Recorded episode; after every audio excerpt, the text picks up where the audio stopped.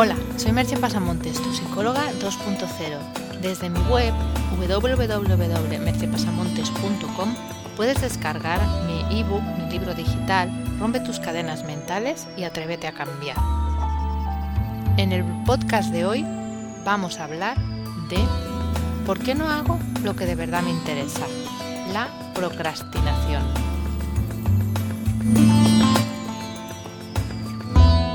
Una de las características más comunes del ser humano es la tendencia a postergar lo que tiene que hacer. Suele etiquetarse a este comportamiento con esta palabra un poco difícil de decir procrastinación, que podemos definir de la siguiente manera. Vendría del latín, que significaría pro adelante y crastinus referente al futuro, y procrastinar o postergar es la acción o hábito de postergar actividades o situaciones que deben atenderse, sustituyéndolas por otras situaciones más irrelevantes o agradables. Para algunos se trata de un trastorno del comportamiento, que tiene su raíz en la asociación de la acción a realizar con el cambio, el dolor o la incomodidad.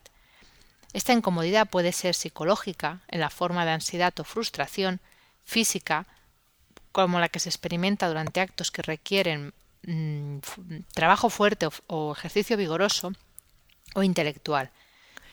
El término se aplica comúnmente al sentido de ansiedad generado ante una tarea pendiente de concluir.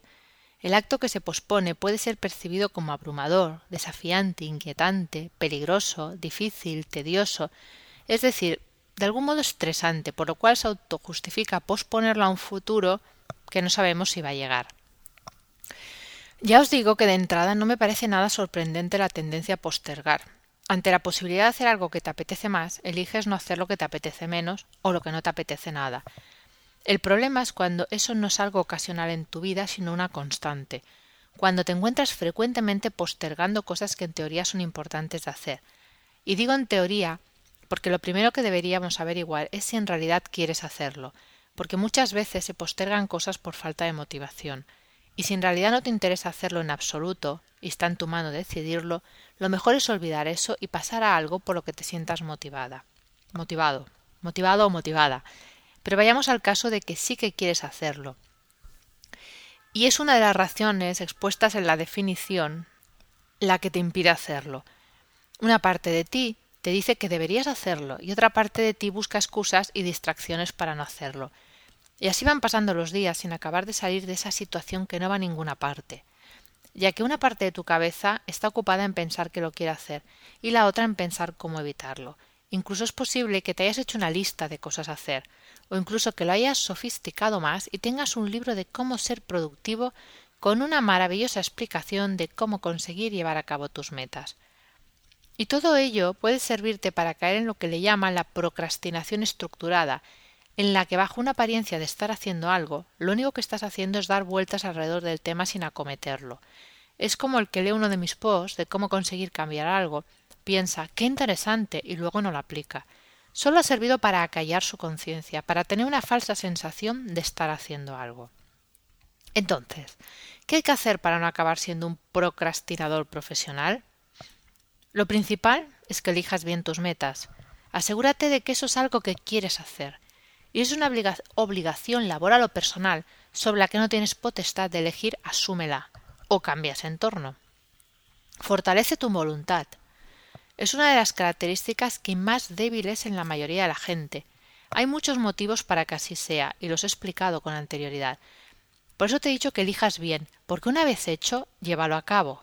Y si no eres capaz de tener voluntad para hacer algo que te interesa, busca ayuda, porque te aseguro que la necesitas. Haz una lista, anota los pasos, sigue un modelo de GTD de Get Things Done, pero asegúrate que hay avances, que hay algo tangible. No valen los planes, no cuenta pensar en ello, que se vean resultados. Y una vez iniciado el proceso, no abandones hasta que se haya concluido. Si lo dejas a medias es peor que si no hubieras hecho nada, porque le estás diciendo a tu cabeza que no importa, y eso debilita tu voluntad de nuevo. Puede que te parezca muy obvio lo que te he explicado, pero es el único modo de hacerlo. Puede que incluso pienses, ah, ya, pero si fuera capaz de hacer eso no procrastinaría. Ya, ok, pero es el único modo que hacerlo. Todo lo demás es marear la perdiz para evitar enfrentarte con lo que sea que no te quieres enfrentar. El cambio, el aburrimiento, la dureza de algo. Es evidente también que no has de hacer esto con todas tus actividades. Ahora no nos pongamos aquí, yo qué sé, talibanes y nos pongamos a hacer esto con todo. De hecho, hay que hacerlo con muy pocas, con las elegidas. Pero una vez escogidas, hay que ir hasta el final. Y si quieres saber por qué, recuerda una escena de Matrix en la que Neo está peleando con el agente Smith. De hecho, le está dando una paliza de cuidado el agente Smith. Y este hay un momento en que está como enfadado de que Neo no se rinda y le pregunta que por qué sigue insistiendo, por qué resiste. Y él le responde porque lo he elegido. Por eso imaginarás la pregunta con la que te dejo hoy. ¿Qué vas a elegir hacer? Hasta aquí el podcast de hoy. Puedes encontrar más información sobre lo hablado en el podcast, el link al vídeo de Matrix, de este trozo de la película, y información sobre mis servicios en www.merchepasamontes.com. Te espero en el próximo podcast. Bye bye.